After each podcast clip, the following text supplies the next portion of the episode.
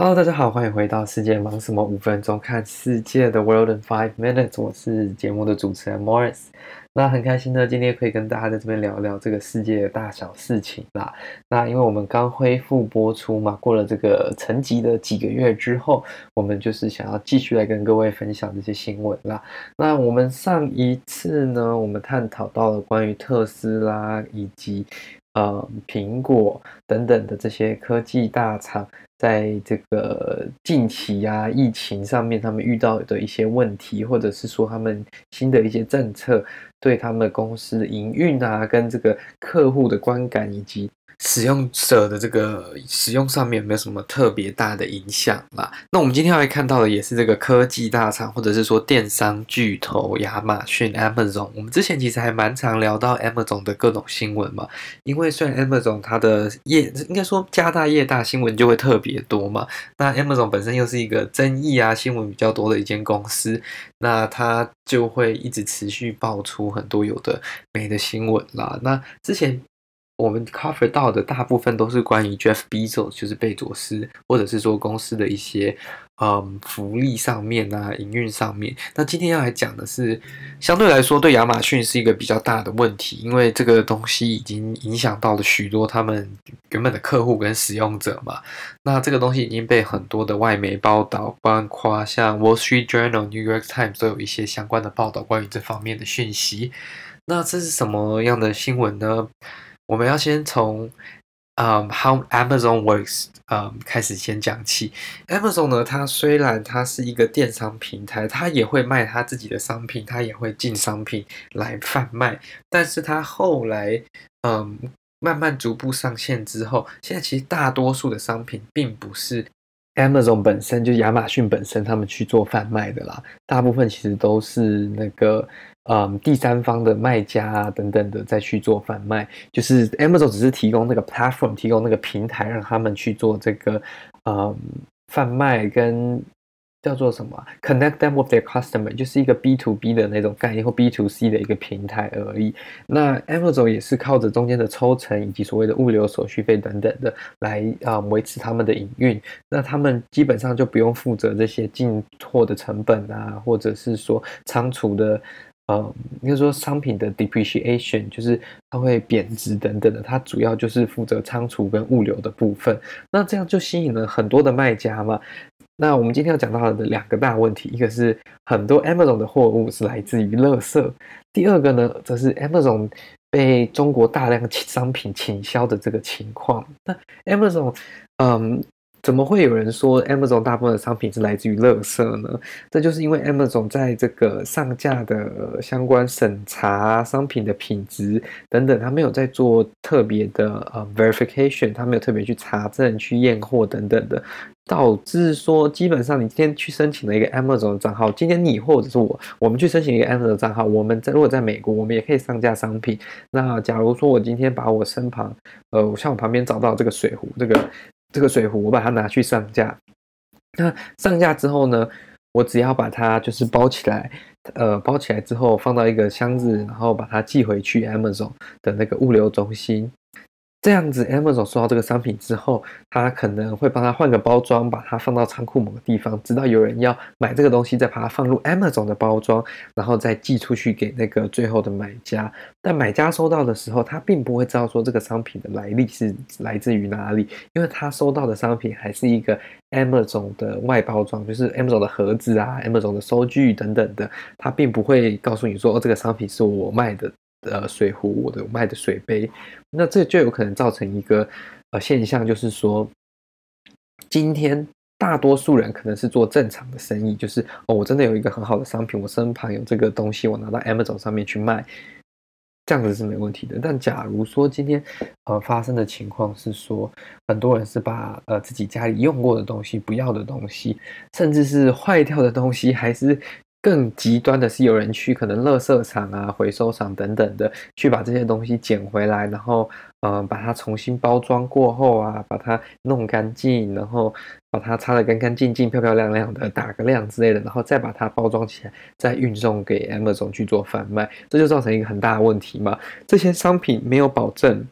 它也没有它的来历，你也不知道真的如果发生事情的话要怎么解决嘛，因为 Amazon 它到时候你真的如果这个商品导致你受伤，导致你身体不舒服，它还会说哦，It's not our product，这不是我们的商品，是人家在我们平台上贩卖的，请你去找那个人。啊，那个人他不一定是一个真实存在的人，或者是他可能是一个空壳公司等等的，所以这就是对于这个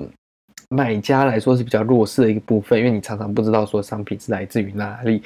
所以在网络上购物的时候，你真的要很小心。就是说，你确定说，哎，这个东西不一定低价就是好，你要确定它商品的来历等等的，这也是非常重要的。那甚至有一个记者去研究发现之后，嗯，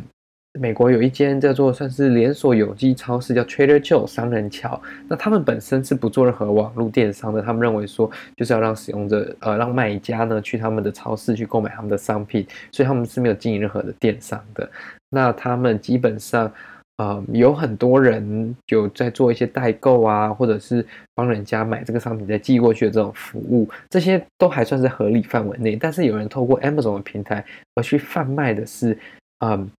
这个超市已经淘汰掉的商品，这个超市已经就是，呃，不要的，可能也就是快到期限啦，还是本身有瑕疵等等的，他们去垃圾场还是去回收厂把这些商品捡回来，然后再上架 Amazon，变成说大家以为 Amazon 上面买到这些商品是来自这个 Trader Joe 这个超市，但实际上它并不是那个超市在卖，而是一个第三方的一个路人，只是刚好捡到这个东西拿来卖而已，这就会变成很复杂的一个问题啦。那如果今天是食品的话，或者是说一些会用到，嗯，会影响到小孩子啊，会影响到婴儿等等的产品的话，这就是会有更大的影响啦。这就是我们今天讲到的第一个方面。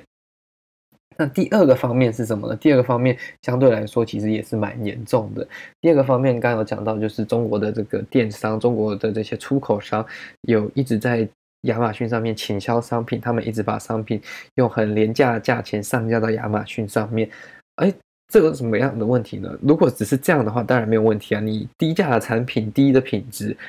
，That's OK，就是这是消费者的选择嘛。今天能付贵一点的，你就买好一点的；今天你选择便宜一点点，你就当然拿到呃烂一点点的嘛。但实际上的问题是什么呢？实际上问题是他们去仿冒很多这种呃美国大厂啊，因为像玩具啊、婴儿用品啊、宠物用品啊、宠物的，甚至有宠物食品等等的，他们去仿冒美国大厂这些包装，然后只是做很细微的差别。那这会造成什么样的状况呢？就是消费者分不清楚嘛，他以为诶这个东西就是嗯。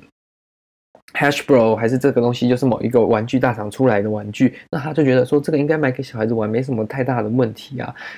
但这就是问题，因为中国的商品相对来说它价格低，它的品质相对来说就没办法做那么好的嗯掌握嘛。所以他们有发生过一个案例，是有一个小孩买了一个嗯一个磁铁玩具，应该说他爸妈买了一个磁铁玩具之后，他就是玩着玩着，结果那个磁铁玩具就爆开来了。因为外面包成一层塑胶嘛，那照理来说，原本的这个东西，如果是美国厂或者说美国厂商正版的那个版本的话，是不应该这么容易轻易被折断，应该是可以呃承受一点点这种压力啊，承受一点点这种呃小孩子玩的这种呃破坏啦。那它。这个盗版的呢，当然就破掉，然后小孩子又不小心把磁铁吃下去，他要知道磁铁吃到身体，其实到胃那边是会产生非常大的作用，那就会造成这个非常大的影响了。所以这就是一个蛮大的问题。那我们这里看到的是一个单一的事件嘛，我们要想想看，这个 Amazon 上面每天被卖的商品是几千万件在被贩卖，几千个订单这样子，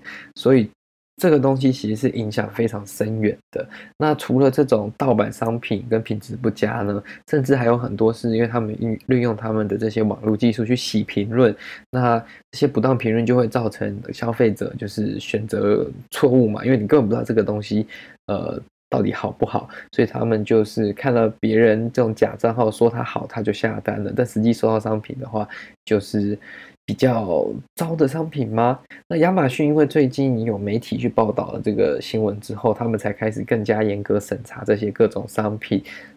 但是他们还是遭受批评啊，就是因为他们没有很主动的去做商品的审核啊、商品的安全检查等等的。那目前呢，其实有很大一批的这种中国卖家都被封锁了啊，只是你也知道，封锁了就是开一个新账号、开一个新公司，再重新上架就好了。所以这就是一个呃。比较大的问题啦，所以电商平台购物虽然方便，价钱也会比较优惠通常啦，但是它还是潜藏着一点风险的。所以如果在买一些比较呃会影响到我们的产品的时候，大家还是可以考量说去一些实体店面去支持你们的本地。呃，business local businesses，嗯，支持你的本地这些商家，让他们不要这么没有生意，让他们至少维持一定的生计嘛。好了，那这就是今天跟各位分享的这个新闻啦，关于电商龙头亚马逊目前面临的两大问题。那这个部分呢，它当然还有面临很多其他问题嘛，我们之后有机会再跟各位继续分享。